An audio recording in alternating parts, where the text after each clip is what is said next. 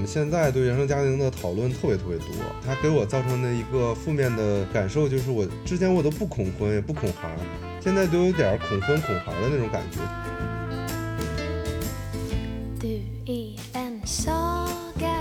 有的时候我们最重要的不是说确认我是什么病，而是想要我去怎么办。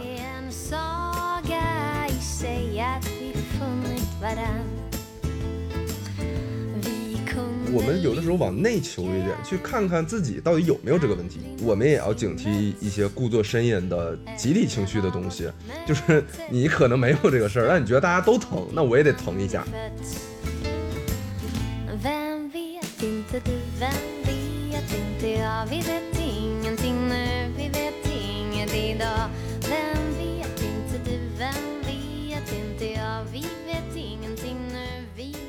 Hello，大家好，欢迎来到今天的读书电台，我是本期的读书 DJ 主持人张小年。呃，是这样，我们现在读书 DJ 不是改版了吗？每期变成三个人来聊天。那本期我们的读书 DJ 也是请来了两位有台的 DJ 来一起聊天。然后这两位有台 DJ 都是大家的老朋友了，就来给大家进行一下自我介绍吧。是的，就不要装了，因为我们这节目嘛，一共就三个人一起做。然后轮流呢，一个人假扮主持人，另两个假扮来的嘉宾，就完全就是过家家，你知道吧？就我是赵英男，对，上一期我是那个我是那个 DJ，然后张林是那个张小年是那个嘉宾，然后这一期我变成嘉宾了。Hello，大家好，我是你们的嘉宾赵英男。Hello，大家好，我是你们的嘉宾闲云期的主播曹宁。怎么你们还说我是你们的嘉宾，就感觉像是这种偶像男团男团打打招呼。Hello，大家好，是的，因为一定因为一定要有一些就是做派，因为必须 做派，因为我们是我们是对我们是嘉宾嘛，就要有一些风就是风范上面的感觉。你过家家也要把戏做足啊。是的，是的。天呐，那好，大家好，我是你们的值班主持人张小年，大家好。那太油腻了，今天这一期怎么这么油腻啊？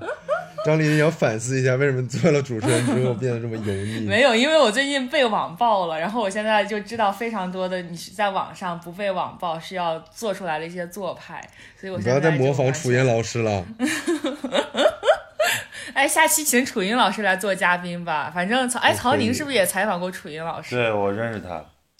他其实挺好的，我觉得你不觉得他虽然在那种节目场合非常惹人讨厌，但其实本质上还是一个挺宽厚的。对啊，他他私底下是一个很 nice、非常好的人，我觉得他就是我想象中的中年男人的样子。就我觉得大家就是对他有深深的偏见和误解，其实他还挺讨人喜欢的。对对对。那我们能开始今天的主题了吗？我们就让我们的导播来给我们放一下今天的第一个音频吧。我这次想推荐的书籍是《你当像鸟飞往你的山》。这本书最让我震惊的是，在当今的美国社会，你很难想象还存在着作者父母这样的人物。我一边听着他的前半生，一边摇头感叹着活久见，因为显而易见，作者的原生家庭确实给他造就了太多痛苦记忆。在和比尔盖茨的一次访谈中，他说：“很长一段时间，我都在想。”正因为我爱我的家人，所以我是不是做了错误的决定？还有，因为我对家人深深的思念，让我多次陷入自我怀疑，心里有个声音不断的在重复：因为我想他们了，所以我一定是做错了。我花了很长时间才醒悟过来。我一直都知道爸爸很爱我，毋庸置疑。我并不觉得爸爸那么做是因为他不爱我。但当我们试图以爱的名义控制和改变他人，这种爱就变味了。这并非爱的真谛。你爱别人，就无条件的爱，交还给你所爱的人自我选择的权利。如果你说我一定要改变我爱的人，这样我就能永远占有他们，那这根本就不是爱，也不是爱的价值和力量。所以我想对我的家人们说，我现在依然很爱他们。尽管有一半的家人也和我断绝往来，虽然我必须接受现实，他们必须改变才能重新回到我的生命中。至于他们是否会改变，这就不是我能控制的了。好，我觉得《鸟山》这本书，这本书你们俩都看过是吗？这个书我翻过，我那个我们杂志的那个书评版发了一篇他的书评，然后这我为了确认这个书评写的没问题，所以把这个书就简单看了看，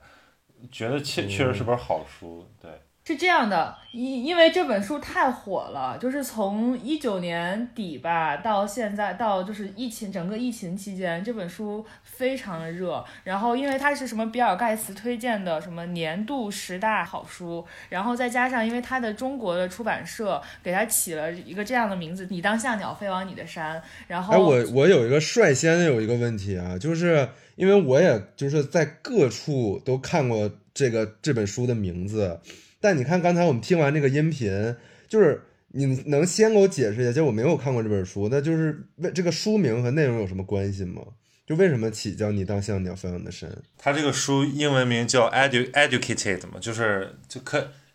可以可以翻译成教育，或者说受教，或者说教育的力量。然后他那个出版社那个的编辑在豆瓣上发过一篇讲述他们怎么给这本书起中译名的故事，我觉得还挺有意思的。就是他们发现怎么翻译都无法 get 到，就是。就是这个英文单词所包含的那种意蕴，要不然就是太简单。你比如说，如果这本书叫《教育的力量》，你们还会买吗？我是不会买的。不会。最后就是他看到那个作者有一个采访里面，就是说他在十七岁之前没有怎么太读过书嘛，但是。对他最重要的一本书就是圣经，然后这句话是圣经诗篇里的一句话。哦，那为什么就是这句话是什么意思啊？你当像鸟飞往你的山。那他首先他是他是圣经里的一句诗了。那我就我的理解啊，就我觉得我这个不一定准确。我觉得这本书我凭我一个粗浅的了解，大概他是讲了一个人通过自我奋斗，通过教育，通过呃这种努力寻求改变，超越了自己原有的状态的这么一个过程，就非常像一个。呃，就是像这个这句诗所比喻的那样，就是你有一个归属，你有一个呃超越自己的一个趋向之后所完成的那个艰难的过程。嗯。然后这个方案被提出来之后，其实作者是不置可否的。那个中文编辑说他们在一段时间里面就不知道是不是该用这个，但最后那个被原作者确认说他非常喜欢，那就最后就用了这个。哦。另外一个就是我我第一次知道这本书，其实不是它中中版的时候还没出来，然后我去年在美国看到，各大书店里面这个书就是畅销榜的第一个。然后我我我一开始以为是一个讲教育的一种类似于社科著作嘛，因为我想起这种名字的肯定是一个至少是一个综述类的书，教育学。对，然后我就望而却步了，我就没没有去翻开。然后等在国内看到同一个封面的这个书之后，我发现这怎么变成一个文学了，就是一个。用用一句诗做题目，但确实你要是知道这个故事之后，你又觉得这个中文名起的也确实是特别好。嗯，哎，但我觉得它的英文名字其实也挺好的，educated。就是我当时是我翻这本书的时候，我先翻到了它的最后一章，然后我读到了他最后一章的一些话，我觉得非常有。感触，然后他最后这段话写的就是说，因为他十六岁的时候，可能是在就是他的他跟他父亲在他家里面发生了一个非常大的矛盾或者冲突，所以他每次回到家里，在卫生间里看到镜子里边的那个自己，就总觉得是那个十六岁的自己，就是总是不能战胜那个梦魇，所以他总是觉得说他跟那个原生家庭之间有一道过不去的一个梁子，然后但是他最后这一章写的就是说，呃。不知为何，我无法再穿过镜子，将十六岁的自己释放出来代替我。在那一刻之前，他一直在那里。无论我看上去发生了多么大的变化，我的教育如何辉煌，我的外表如何改变，我仍然是他。我充其量不过是内心分裂的两个人。他在里面。每当我跨进父亲家的门槛，他就出现。那天晚上，我召唤他，他没有回应，他离我而去，封存在了镜子里。在那一刻之后。我做出的决定都不再是他会做的决定，他们是由一个改头换面的人，一个全新的自我做出的选择。你可以用很多说法来称呼这个自我：转变、蜕变、虚伪、背叛，而我称之为教育。就是这是这本书的最后一段，然后我觉得也是为什么这本书会叫 educated，就是因为这本书在我看来它是有两条线，一条是他跟他原生家庭之间这个，就是。给他造成了一些创伤的这个线，包括他之后到了大学之后，呃，交新的男朋友啊，或者是跟教授交流、继续求学，其实都是有他原生家庭这个羁绊在在羁绊着他，或者在往回拽着他，不让他去 move on。然后另一条线其实是他的走出大山，因为他是一个什么摩门教吧，就是他们那个教，他他的父亲是不让他上学的，就他父亲觉得上学接受的都是恶魔的教育，会把他的孩子变成恶变成魔鬼，就不让他的孩子上学。然后他能从那样的一个在大山里边非常闭塞的环境里边的一个家庭走出来，然后一步一步的，到后来上了 Harvard，上了。呃，那个剑桥，然后拿到了博士，应该是博士学位。对，就是我觉得他的明线是这条受教育的线，暗线是可能是他的跟他原生家庭的关系的线。然后，那这两条线为什么这本书最后是叫 educated？是因为我觉得可能呃，明线叫教育是不足为奇的，让他但他跟他原生家庭的那个斗争啊，然后去不断的去。战胜自我，去把就发现自我的这个过程，它其实也是 educated。我觉得其实这两条线，它最终归交汇到一起，就是这个英文书的书名 educated。然后对对，哎，那你们感觉为什么这本书会在中国这么受欢迎，这么大热？除了它的营销做得好之外，它的内容上是不是契合？因为我觉得这本对这本书本质上它还是呃可能。虽然它可能比较深邃，它有些，尤其在美国这个语境下，有些很深刻的意涵，但可能在国内很多时候它还是被当成一个励志读物，就是它确实很励志。对，就是特别励志的那种感觉。对，我觉得一个是励志，一个就像你们说的，因为它引起了非常多。现在打拼在就在中国打拼在这种一二一线大城市的年轻人的共鸣，就是有点像那种小镇或者大山里边走出来的小镇青年，然后通过不断的提升自我，然后一步一步的在大城市里边打稳脚跟的这种感觉，然后。对他可能是通过就取得学历上学，那像在中国可能好多人是通过就不断的去获取知识啊、读书啊，或者是不断的去打磨自己，其实是也是一种自我教育。因为我觉得在一个成熟社会，你要想去呃，不管是你从一个阶层实现另一个阶层的流动，还是说你要跨越去改变你自己，可能一个很悲惨的一个呃起点。那么教育是大家能想到最合理的一个路径了。我因为我们不会真正相信那些很狗血的成功学和那些鸡汤电影里面，就是你今天就麻雀变凤凰了。那我们只有依靠教育，然后真真是，比如说，如果作者我我在假设，如果他不是有很好的教育履历，比如说如果他不是剑桥的博士，他在讲这个话的时候，可能那个说服力就会减弱很多。那你感觉他在就是他在那样糟糕的原生家庭里边，他能够就是不断的去自我教育，去就是这种自我实自我发现、自我实现的这个过程其实是很难的。那他就为什么他能做到这这一点呢？就我我简单看了一下这个书啊，就是我觉得那里面其实有很多因素。呃，其实首先我我要说，就是他这个家庭也没有那么糟糕。就是我们可能，因为我们不是一个宗教国家嘛，对，我们对摩门教可能有一些很邪恶的一些想法，就是感觉他们非常的呃封闭。但是摩门教虽然有一点点特别，尤其是他这个家庭是一个确实比较奇葩了，对吧？他们有点恐惧现代文明，但是其实他们还是有很好的这个教养的，包括他们的这种呃宗教经典训练是没有问题的。而且他父母也都是正常人，包括因为他哥哥也上了大学嘛，这个可能给他很多激励。就是说，首先他不是完全出生在一个像一些那个推荐的微信文章里面说他生在一个恶魔的家庭，他只是生在一个很极端、很极端的家庭。就是可能如果按照他爸妈的规划，他绝对不会是现在这样。那他之所以了不起，就是说他完全脱离了他家庭给他的那个笼罩，走出了自己的路，非常难。那这个过程中为什么成功？就我觉得他受到了，首先是美国这个。他的社会，他的教育系统给他了很多支持，比如说他上的是杨百翰大学，杨百翰大学是一个研究很好的大学，但是对摩门教徒收取非常低的学费，那么这个是对他很有利。然后再一个就是他申请这些项目，他申请呃博士其实第一年是失败的，然后在他导师的再三鼓励下，包括甚至说愿意帮他解决一部分学费的这种情况下，然后又。呃，再次鼓起勇气去申请，包括在这个过程中，她的男友、她的哥哥给她的这种支持，最终加上一些幸运因素吧，对啊，最终其实促成了她的个人的这种成功，或者说，呃呃焕然一新，呃，包括也是在作者他在这种笔端流露出的这种感恩之情，所以我觉得其实是综合因素的，就是这个塑造了他的这种感恩的故事。对，且我觉得就是这本书它有原生家庭的话题。然后，其实我们现在对原生家庭的讨论特别特别多，它给我造成的一个负面的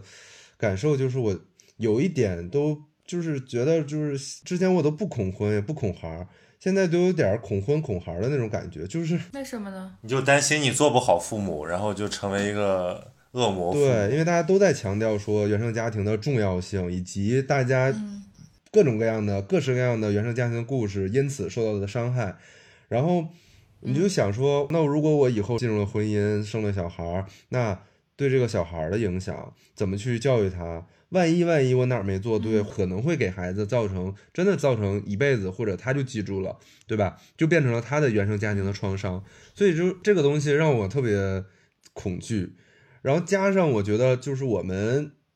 现在社会对于原生家庭的讨论的导向的出口是教育很火，但催生了教辅、教培、培训这个行业的兴起。现在感觉就是把这个焦虑全转移到了外部，就是哦，那我得花钱去给我的孩子上名校、上名师啊、上名课，对吧？他没有促进说大家对于家庭教育这件事情本身的重视，然后这个东西变成了一种外部的，就是哦，那我给你课，我给你老师，你把这个孩子交给我，他能变成一个好孩子。但他，但我们对原生家庭讨论，恰恰就是因为我们不在上课那段时间，我们不在学校那段时间，我们必然会有很多时间是在家庭里面，在家里面。那这个部分怎么去解决？怎怎么去当一个好的父母？我觉得就是家长教育这一块儿市场好像确实比较。就比不像那个就少儿教育那么热。然后我最近跟一个就我刚生了宝宝的同班同学交流，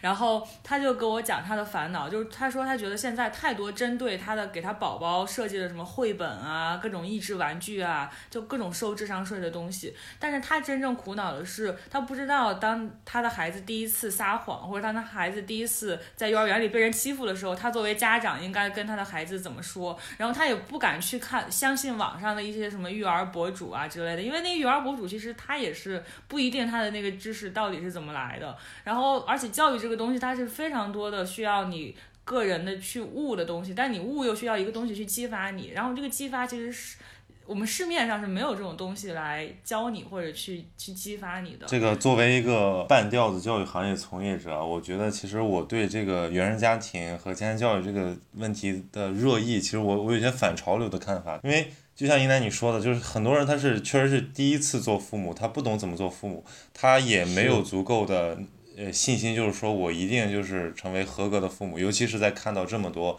呃很恐怖的那些案例，尤其。豆瓣上有些什么父母皆祸害小组嘛，就是说成天在里面吐槽父母，想着怎么报复父母。对，这个确实会让年轻人生畏。想想我们之前几代的那些父母，他们也都是这样过来的。但是我对对，但是但是我们的心。心智好像也没有，就是说从从统计学意义上来讲，没有那么多变态，对吧？没有那么多，没有那么恐怖。有确实有些极端的案例，可能会让呃，比如说亲子之间反目成仇，或者说这个孩子就是性格扭曲。但大比例上。就我们如果是正常养育下来的，反而会挺好的。就是尤其是我们以前是放养，就比如说对九零后来讲，可能大部分还是放养，然后加一点点这个培养。八零后、七零后就更加放养。那么现在可能八零后、九零后的父母已经开始精细化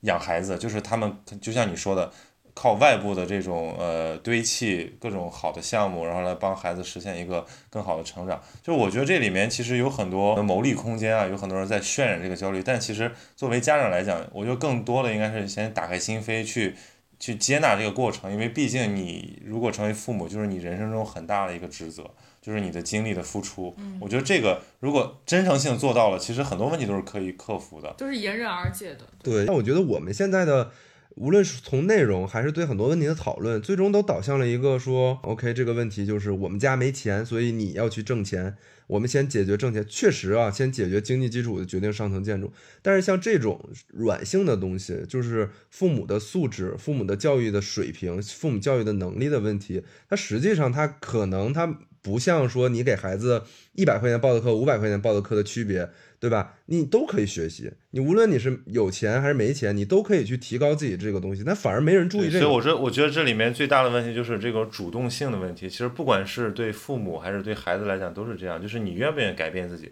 其实你刚才讲了父母的角度，那其实就要多问一句：说为什么你就承认这个我购买更好的教育服务就是一定会让我的孩子好？你为什么不愿意跟你的孩子一起成长？你同时成为一个更好的人呢？那么，比如说，如果我们站在孩子的角度来想，很多现在年轻人他喜欢把自己的什么心理问题、他自己的性格缺陷归因于原生家庭，好像就是说，只要是原生家庭的这个原因，就我就不用再去克服了，因为这不是我的锅。这也是一种松懈，对吧？因为如果你任何一个嗯，心理咨询遇到这种情况，他其实首要做的是先让这个孩子转换视角，想想你能做什么，因为这毕竟是你的生活呀，对吧？你不可能说我遭受了一个非常糟糕的家庭，我就放弃抵抗，我一辈子就可以自怨自艾，把所有的锅全推到我的父母身上。你比如说像这个书的作者，他就没有这样做，他显然是父母给他带来了很不好的东西，但是他没有因此自怨自艾，他还是出来了。对，我同意曹宁这个说法，但我我我补解释一下，我其实说说的是什么意思呢？就是我们非常认同很多人遭受过原生家庭的伤害，且因此会有很多的童年阴影。呃，像鸟山这里面讲的一些，对吧？这一些阴影什么的，照镜子的时候怎么着？但是我们要有的时候要警惕，我们是不是陷入了一种集体情绪里，而而非个人情绪，因为。原生家庭是你每个人的生活，你每个人的经历。就像刚才曹宁讲，你去做心理咨询，他会问你你能做什么，因为你首先要确认这是你个人问题，你的个人情绪，而非一种集体情绪。但我们有的时候呢，就会。比如说我在豆瓣里面，我每天去看这种帖子，我就会想，哦，我好像是不是也有这个问题？而这可能它并不构成你的问题，对吧？所以我们需要去，就是我们有的时候往内求一点，去看看自己到底有没有这个问题。当然，如果你有问题，或者你深陷这个问题里面，深受伤害，一定要求助，一定不要不好意思。但是有的时候。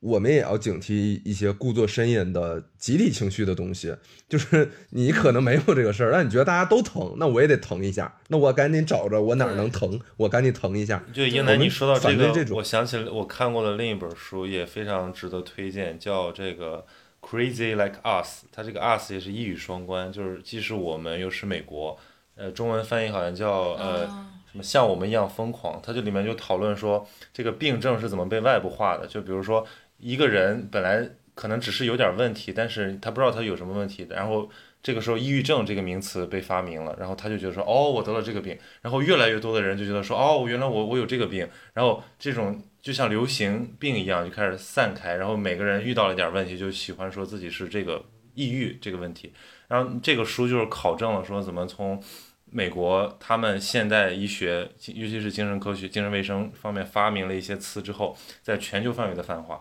就是其实看了这个书之后，就知道有的时候我们最重要的不是说。确认我是什么病，而是想要我去怎么办。就是你不是说去该怎么办？对，现在很多人抑郁，就是说我有抑郁症，你别惹我，我我我不努力了，我不抵抗了，我因为这个病没办法，我就躺倒躺平行了。但其实这也是一种很怯懦的办法。就是你更重要的不是说你得了这病怎么办，而是说你当前那个问题那个情境是什么，你要去怎么改变自己的生活。对，这才是问题的关键。对，不管你有没有病。对，这才是你当像鸟飞往你的山。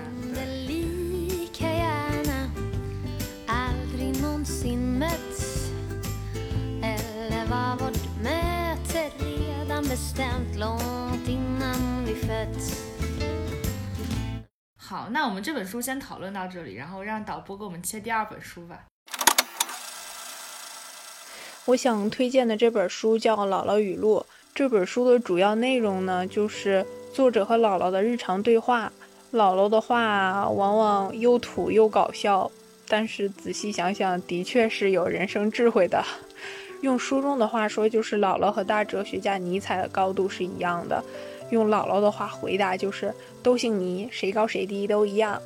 我给大家读一下，分享一下几个片段吧，就是不加我的感受和评价，就纯粹分享一下。第一个片段是作者童年的时候，他对童年的回忆，在一堆相片里，唯独没有姥姥。姥姥说。她年轻的时候也是两条又黑又粗的大辫子，打从嫁给了姥爷，生了这群孩子，她就梳上了卷儿，这辈子再也没有换过发型。那时候我整天拿着树枝在地上画，有一回把姥姥的大辫子从门口一直画到院子里，辫子长得像一条大河，姥姥一天里进出无数趟，每回都踮着小脚绕着河走，可别湿了俺的鞋。鸡鸭从辫子上走过，姥姥都把它们轰走，别踩着我的辫子，生疼的。我的欢喜来自姥姥的假戏真做，每天都有赞美，每天都有夸奖，这样的孩子能不自信吗？好，第二本书是《姥姥姥姥语录》。录。我觉得我听这个音频的时候就想到了张琳，因为张琳很很喜欢跟我分享她就是我姥姥对吧？对，就感觉就很像对张琳的故事。而且倪萍也是青岛人嘛，我也我姥姥也是一个青岛老我觉得山东山东老太太是不是都具有一种这种实践的智慧？非常乐观的那呃种大辣椒，一个非常乐观，。另外一个非常就是直接，而且饱含人生智慧。嗯，我姥姥是这样，就是她特别，他跟我姥爷站在一起，就天然的特别滑稽，特别像一对说相声的。就我姥姥很胖，然后我姥爷很瘦很矮，然后我姥姥就是说话声音嗓门特别大，然后晚上打呼噜声也特别大，就是特别豪爽的那种。然后我姥爷就是特别内向、沉默，然后就是说话比较少，但总是为就脸上总是挂着挂着笑，也不知道在笑什么。然后他们俩站在一起，就让我觉得很温馨。他们俩站在院子里边，我姥爷在烧水，然后我姥姥可能在做饭或者在喂鸡什么的。就是这就他们俩那个就是一大一小那两个画面，就是我的童年记忆。然后我我就是我现在做的事情，我感觉也就是也比较就跟我姥姥小的时候对我做的事情感觉有非常大的联系。因为我小时候就是我爸妈都在城里工作，都没空管我，然后我就就是幼儿园之前吧，一直生活在我姥姥家。然后我姥姥她目不识丁，就是小学应该都没有上完，但是她就是非常喜欢听评书，什么单单田芳啊，什么田连元之类的，就是每天都听。然后她听完之后就给我讲，所以就是我从小就是听我姥姥复述的她听过的评书长大的。因为她年轻的时候可能听过很多评书，然后她就会就把那些评书当故事讲给我听。我觉得这也导致了我，就是我上了小学之后非常爱给我的同学讲故事。那你看我现在做的工作，其实也是在在叭叭讲故事。我觉得可能就跟小的时候我姥姥对我做的事情有关系。对，可能以后想象一个温馨的画面，就是你的外孙女或者什么你的孙子之类的，就是他会想起，就是我的姥姥当年做了一个节目。当你成为姥姥之后，你会被怎么记住？天呐！不，我我当我成为姥姥之后，我要做一个什么小年奇谈，我要一个人一个人叭叭，不要你们两个，一个人对着麦克风讲。上一本书我们还说了很多这个社会性话题，但其实这本书就是非常私人，就是肯定每个人都会想起自己的姥姥、奶奶、爷爷之类的。就我也特别感动，就是因为我跟我姥姥关系也很好，然后我姥姥现在也生病了，年纪很大了，九十岁了，然后呃得了癌症，然后因为就是年纪大了嘛，就保守治疗，就是我们可以预期到他这个生命肯定是在慢慢凋零，但我们不知道这个过程到底有多久，所以我每次回家我其实都很伤感，就是我不知道这是不是呃最后一次见面，或者说不知道这种见面还有多久，然后。就是总想起那个中国中国人的老话，说什么“家有一老，如有一宝”，就是老人身上其实有很多智慧，然后他们的经历，他们的这种，呃，就是说在这种是在那个年代过来的人身上的所具备的那种品质，其实在这个年代就是很少见。然后我我我就说我姥姥，我有一次跟我妈聊天才发现，哦，原来我姥姥还经历过这个抗日战争，就是就是在这个。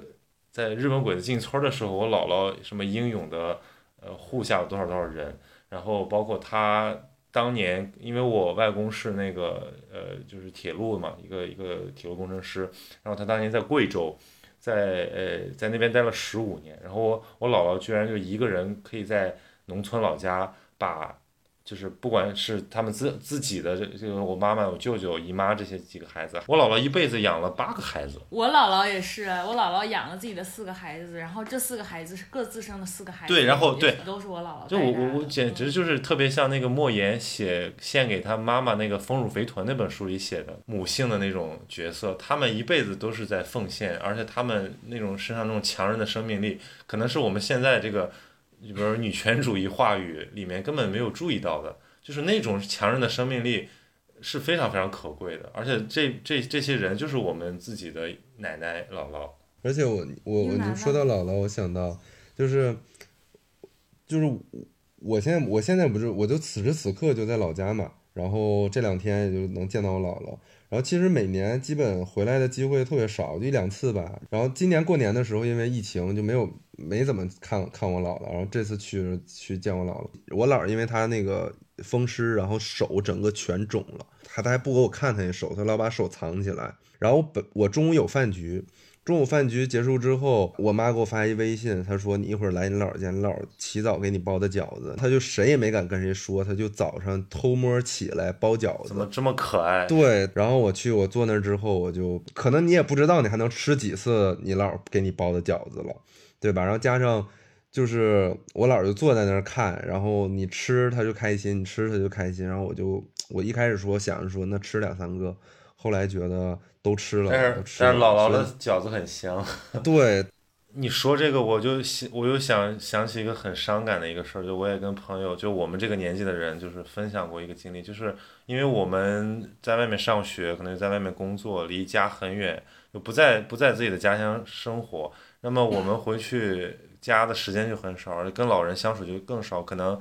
回去见面个一两次、三四次，然后跟他们每次待个两三个小时，就是我我总感觉就是我很想为他们做点什么，你可以说尽尽孝心，或者说去陪伴他们，但我觉得我能做的太少了，我不知道这是一种自我。对，而且一而且每次见他们都是他们在为我们做什么，就就就我我觉得我没有办法真正为他做什么，然后我觉得特别无力，就是我我只能看着他一天天变老，然后我在想，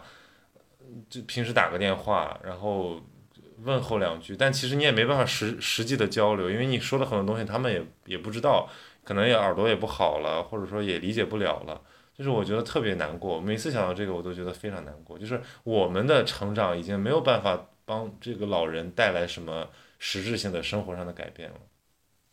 因为我记我每天都要遛狗，遛狗的时候呢也没有办法玩手机怎么样的，我就会想事情，就是总会想起来小的时候我姥姥或者我爷爷我姥爷就是带我，然后他们对我说的一些话呀，或者是他们就是就是就往事重现的感觉，然后就越想越有滋味，我就会想起来有一次那个。我在我姥姥家，然后就要我就想套我姥姥的话，因为我爸我妈是高中的呃前后桌，然后但他们就一直不承认说他们俩高中的时候就谈恋爱了，就总跟我说他们是大学之后才开始恋爱的，所以我有一次回家就套我姥姥的话，就是说那个当时就我妈高中的时候回家有没有发现就是我爸爸送她回来呀什么的。然后我姥姥当时当着我妈妈的面，就是一直义正言辞说：“哎呀，当时你妈妈从来没有被什么跟别别的男生回，就是带别的男生回过家什么的。”然后后来就是趁我爸我妈好像出去干啥了，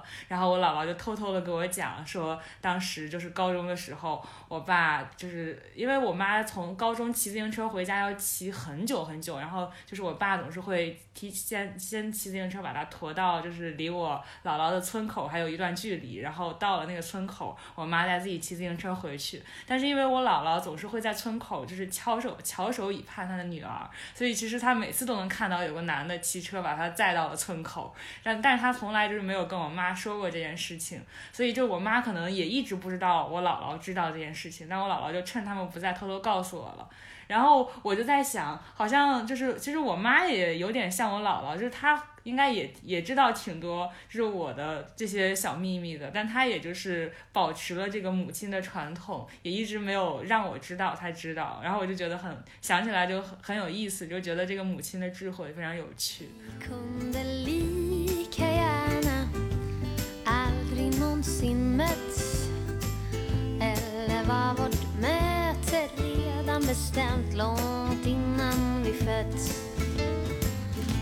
因为就是《姥姥语录》这本书，它除了讲他姥姥的这种好玩之外，它其实主要是这种大智慧嘛。就是我是觉得，我是在想一个问题，就是到底是因为人老了之，他他积累了足够的年岁，他有足够就是有足够的时间去萃取这些智慧，所以他才显得智慧，还是说就是就是。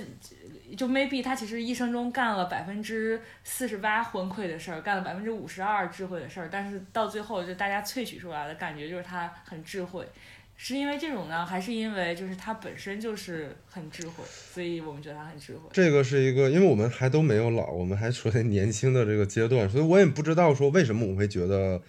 我们通常会觉得老人是有智慧的。我我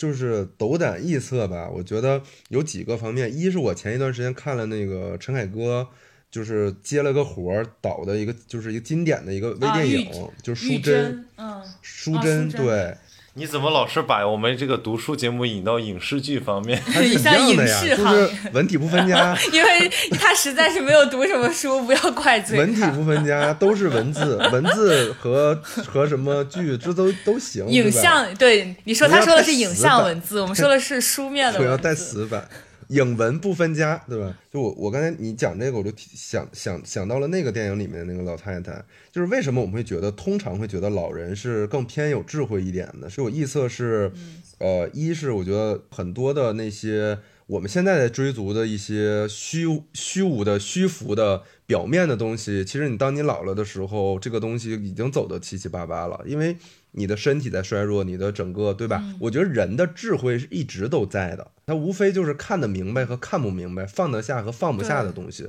智慧这个都是玄学，谁都有，我觉得是谁都有，只是有人他迷了眼，或者是怎么着，我们觉得这个人很愚蠢。但实际上，如果他有一天被点拨了，或者有一天他被动的他失去了很多东西，你会一下子发现这人变得智慧了。另一方面呢，我觉得。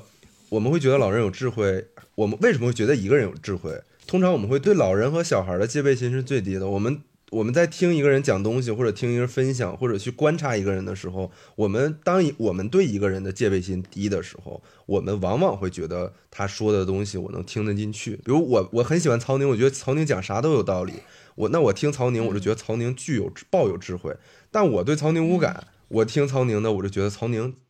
就是帅。对吧？就是就是，我觉得还有可能有这个方面的东西，只是臆测啊，只是臆测。你们有没有听过一句大俗话，叫“不听老人言，吃亏在眼前”？我以前觉得这个就是传统教条，但我现在觉得也是有一定道理的。因为因为人生的经验，其实说白了就是，就是说你你没没有生过孩子，你谈什么人生？就是有很多时候年轻人他的这个体力、他的智力都属于巅峰状态，他觉得他他跟。洞洞晓了人生的一切，没有他不懂的，尤其是像这种高学历的人，对吧？他觉得他特别聪明，他可以教他爸妈、教他爷爷奶奶做人，但其实不会的。我觉得有些有些生活的那种艰涩，尤其是跟生理反应有关的东西，只有过来人才懂。所以我觉得老人的智慧体现在这个方面。就有的时候，你像我我我我家老人就对我说了最多的一些话，就我爷爷经常嘱咐我说。身体很重要，什么人是铁，饭是钢，就是说你在外好好吃饭，要与人为善，然后你一定不要这个熬夜，就是说了一些，你可以说他是对，你可以说他是正确的废话，但其实他又何尝不是这个至理名言呢？对他其实可能我真正悟到这个，只有等我老了以后，我才想起哦，原来爷爷说的是对。嗯，我还有一个猜想，就是我们今天在讨论的是为什么我们会觉得，就是比如说我姥姥她目不识丁，没有上过学，像倪萍的姥姥也是嘛。那为什么就是这种老人，他看似没有什么科学文化知识的人，他会有智慧？我觉得还有一点是因为。正是因为他们就是没有去见过外面的世界，是所以他们就是更关注自己的附近，更关注自己周围的这些细小的东西。他能从自己附近的这些事情上面去汲取到一些养分，然后把它淬炼成自己的人生智慧。然后我就想到我最近看的一本书，叫呃不是最近吧，就上半年看的一本书，叫《把自己作为方法》，是向彪老师写的一个，也算是一个网红书，就是特别算在在在这个文青界非常热一本书。然后它里边就提到他的舅舅，就是他觉得他从小到大的这些生活过程中，他周围的这些亲人给了他一个，就是他他有一些非常有智慧的亲人，比如说像他的外公，像他的舅舅，他。舅舅就是一个温州通，然后虽然也是没有没有上过，没有什么大学问，但是就是你问他所有关于温州、关于他们住的这一块的这些事情，他能给你盘的一清二楚，然后所有关系什么的，他能给你理得清清楚楚，然后看事情也看得非常的明白。他就特别喜欢他舅舅这样的所谓的有一些这种。呃，就是关于关于这个周围事物的智慧的这种能力。我觉得这也是就是为什么我们会觉得像我姥姥，她虽然没有读过书，但是会觉得非常有这个视角还蛮蛮独特的。但是我刚才想说的一点就是，我觉得，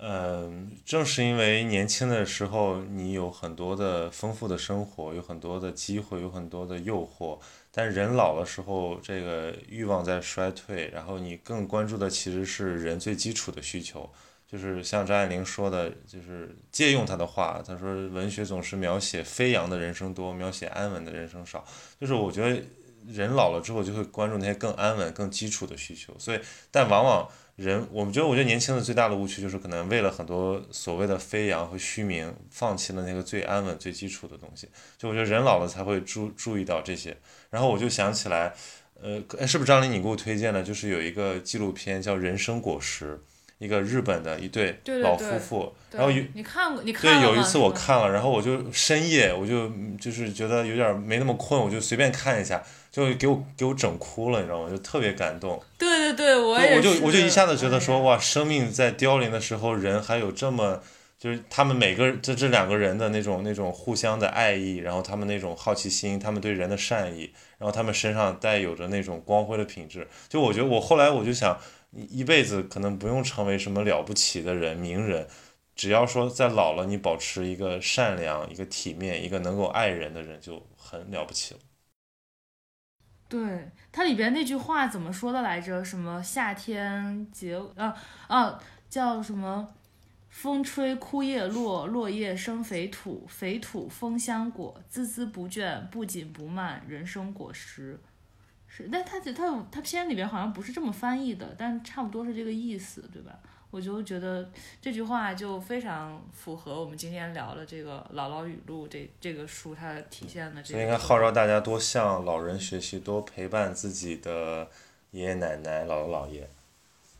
对，然后包括我们其实刚才聊到的鸟山里面对原生家庭的那个思考，就我们我们表达的那个观点，就不要陷入集体情绪的那个，其实是一样的。就是当我们都去找原生家庭的不好的时候，其实我们也可以想一想我们身上的一些优秀的品质，我们的一些，比如张琳的乐观，对吧？他的热情，那他是从哪儿来的？那我们的优秀的品质，既然我们的阴影是从从那儿来的，那我们一些好的东西怎么着就是我们天生的嘛，对吧？这可能他也是从你的原生家庭来的，所以你看东西吧，就是辩证一点，你就不会那么痛苦。不然你觉得真的你全天下你最惨，对你，你讲正的时候用了我的例子，讲反的时候就用了张琳的例子，你让张琳的粉丝怎么想？